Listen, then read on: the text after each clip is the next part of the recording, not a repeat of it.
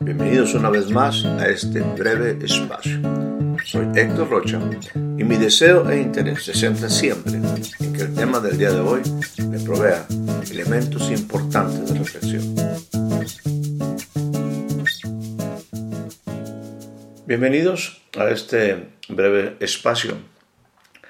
Los últimos tiempos he estado meditando algo que para mí realmente se ha constituido en una muy especial bendición. Es acerca de las bienaventuranzas. Lo primero que quisiera compartir contigo, con usted, es eh, este pasaje muy significativo, muy relevante, eh, donde Jesús eh, tiene un tiempo especial, un tiempo particular con sus discípulos. Digo con sus discípulos, aunque esto está relacionado con lo que eh, se conoce como el Sermón del Monte, la verdad es que según la escritura dice que vinieron a él y se sentaron alrededor de sus discípulos y abriendo su boca él les enseñaba de esta manera. Y entonces es cuando aparecen nueve bienaventuranzas. La primera cosa que quisiera aquí compartir con usted es eh, pensar eh, o traer a su, a su mente que considerara que imagínese que estas bendiciones o esta, porque es una palabra bienaventurado significa una persona bendecido, una persona que es perfectamente feliz, muy feliz, eh, si dependiera en este momento de que estas nueve cosas se cumplieran, pueden cumplirse en, a lo largo de la vida, en etapas de la vida, pero déjenme hacerla un ejercicio de imaginación diciéndole de que quizás eh, seamos bienaventurados entre tanto poseamos pues las características que estas nueve bienaventuranzas describen. Entonces, si las tomamos en este sentido, las nueve bienaventuranzas, pues eh, si las vamos nosotros eh, leyendo, decir, esto soy o lo tengo o lo estoy viviendo, eh, pensemos en que si tenemos las nueve, pues entonces seremos verdaderamente considerando esta, insisto, como una enseñanza central de Jesús, como algo muy relevante, nos haría, déjeme decirlo, perfectamente feliz por nueve razones. Nueve razones por las cuales nosotros podemos ser bienaventurados o bendecidos. Así es que, ¿qué significa esto?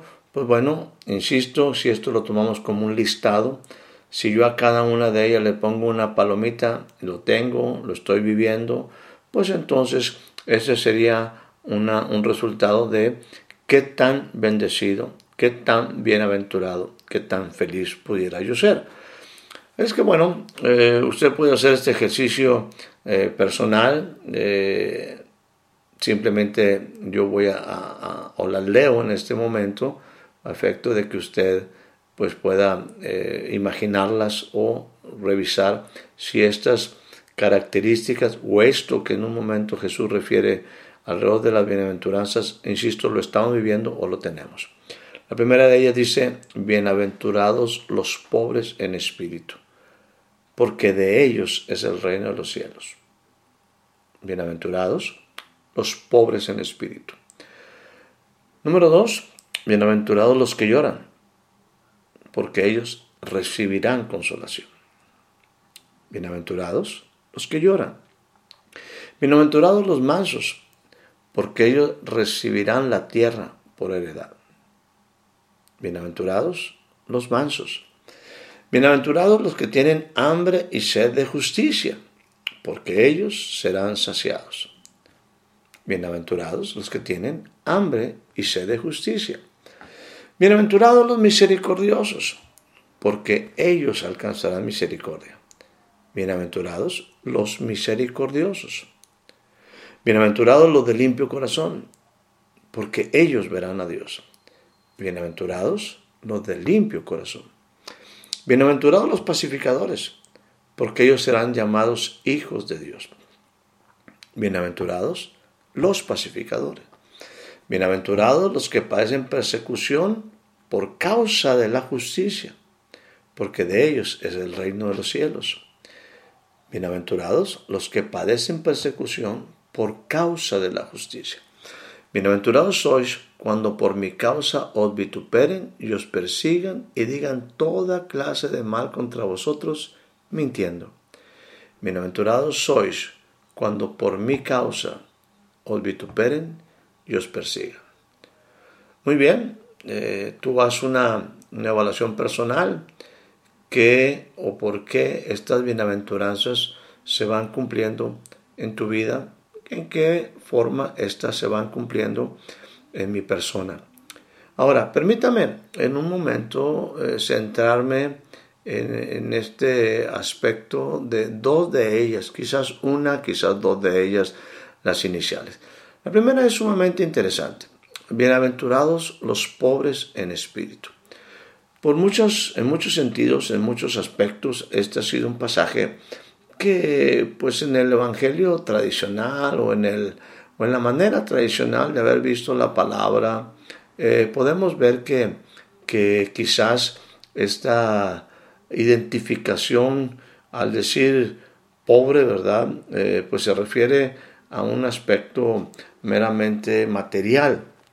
Y, bueno, eh, generalmente pues pudiéramos decir que, que dado los países del tercer mundo, insisto, el mensaje del Evangelio que llegan en áreas de altísima pobreza, pues todo mundo eh, en un momento pudiera ser muy, muy bienaventurado. Pero yo quisiera hacer referencia a que obviamente esto se refiere, como la misma escritura lo expresa, y Jesús lo dijo, se refiere a aquellos que son pobres en espíritu. Ahora déjeme hacerle una, una, ampliar esto un poquito y pensemos en lo que es el Espíritu de Dios. Fíjese, no estoy hablando del Espíritu del hombre, no estoy hablando del Espíritu humano, estoy hablando del Espíritu de Dios.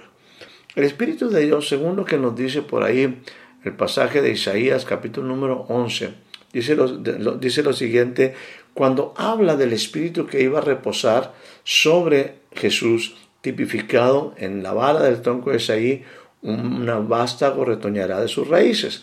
Dice, y sobre él, sobre el tronco de Isaí, reposaría el Espíritu del Señor, el Espíritu del Señor y hace una descripción de ese espíritu en siete, siete características que habla de esa plenitud del espíritu. Habla eh, en una diferencia o enumerando esas siete características. Dice el espíritu de sabiduría y de inteligencia. Habla de espíritu de consejo y de poder.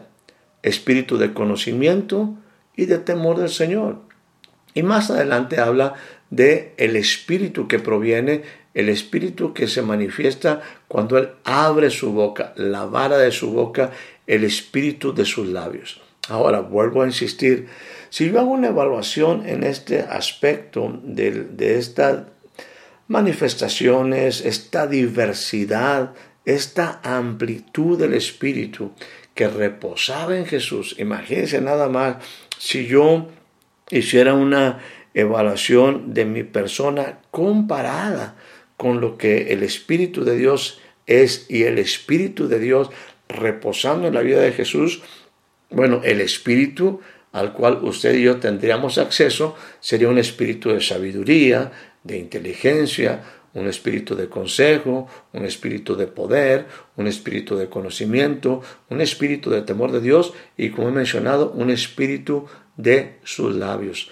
Eso me habla de la plenitud del Espíritu, la fuerza, lo que podemos tener, la capacidad, el poder que podemos nosotros en algún momento experimentar a través del el Espíritu de Dios. Ahora, si yo hago otra vez una evaluación, ¿cuánto de ese Espíritu yo tengo? Permítame nuevamente enumerar algunas de estas formas en las que la Biblia se refiere al Espíritu de me habla espíritu de sabiduría. ¡Wow! ¡Qué impresionante! Espíritu de inteligencia. Espíritu de consejo. Espíritu de poder, espíritu de conocimiento, espíritu de temor del Señor y el espíritu de sus labios. Imagine usted esta tremenda, tremenda dimensión de vida en el espíritu. Esto sabemos perfectamente que fue el espíritu que en un momento reposó, el espíritu de Dios reposando en Jesús. Así en Jesús nosotros vemos todo este espíritu manifestándose en su vida cotidiana, manifestándose en sus decisiones diarias, manifestándose en sus momentos críticos, en los momentos en los cuales su vida trascendió aquí en la tierra, el Espíritu de Dios estaba ahí, el Espíritu de Dios estaba en su plenitud, el Espíritu de Dios operaba totalmente en la vida de Jesús, razón por la cual él vivió una vida en el Espíritu, en el Espíritu, en la capacidad de enfrentar todas las cosas de la vida, por más que éstas fueran complicadas, por más difíciles que éstas fueran, el Espíritu de Dios estaba sobre Jesús. El Espíritu de Dios es un poder impresionante, una capacidad impresionante de sabiduría, de inteligencia, de consejo, de poder, de conocimiento, de temor de Dios, de palabra en sus labios. Así es que bueno, una vez que tenga usted en mente esta, esta dimensión de, del Espíritu de Dios, ahora sí, permítame volver a tomar el concepto de eh, precisamente eh, lo que dice la palabra en Mateo 5, cuando nos habla de bienaventurados los pobres en espíritu comparando la manera en que la Biblia nos describe cómo fue o cómo es, cómo es el Espíritu de Dios y cómo nosotros también vemos en la vida de Jesús cómo este Espíritu operó. La verdad, permíteme usar palabras muy sencillas, si yo comparo mi vida espiritual, si yo comparo el desarrollo de mi vida en el Espíritu, comparado con todo lo que el Espíritu me puede dar, comparado con el parámetro que en Jesús estuvo operando, yo tengo que reconocer que mi nivel de vida del Espíritu, mi nivel de, experimentar el Espíritu es, permítame usar el término, demasiado pobre. ¿Qué significa, básicamente, en este sentido, bienaventurados los pobres en espíritu? Déjeme dejar este pensamiento y con esto concluir esta primera este primer envío de, este, de, estos mensajes, es reconocer que comparado con lo que Él me ofrece, comparado con lo que Él tiene, yo estoy viviendo muy poco.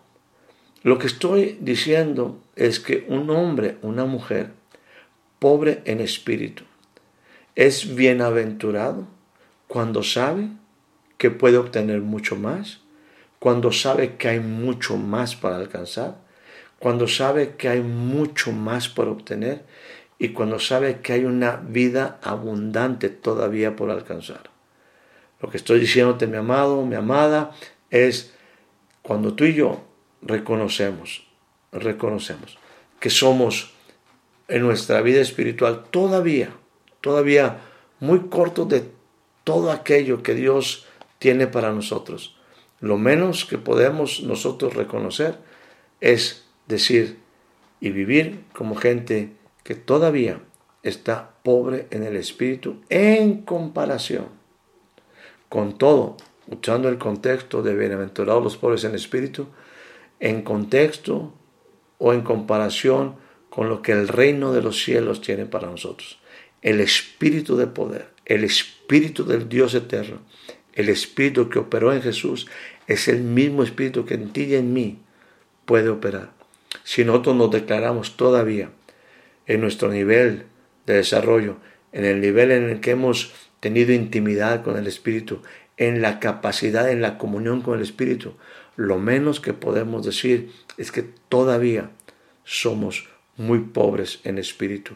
Y si reconocemos esta pobreza en nuestra vida que va desarrollándose, simplemente lo que tenemos que hacer es reconocer y pedirle a Dios que nos permita seguir aprendiendo, que nos permita seguir avanzando, que todavía queremos entrar en esas dimensiones de la abundancia, de la plenitud, de la grandeza del Espíritu.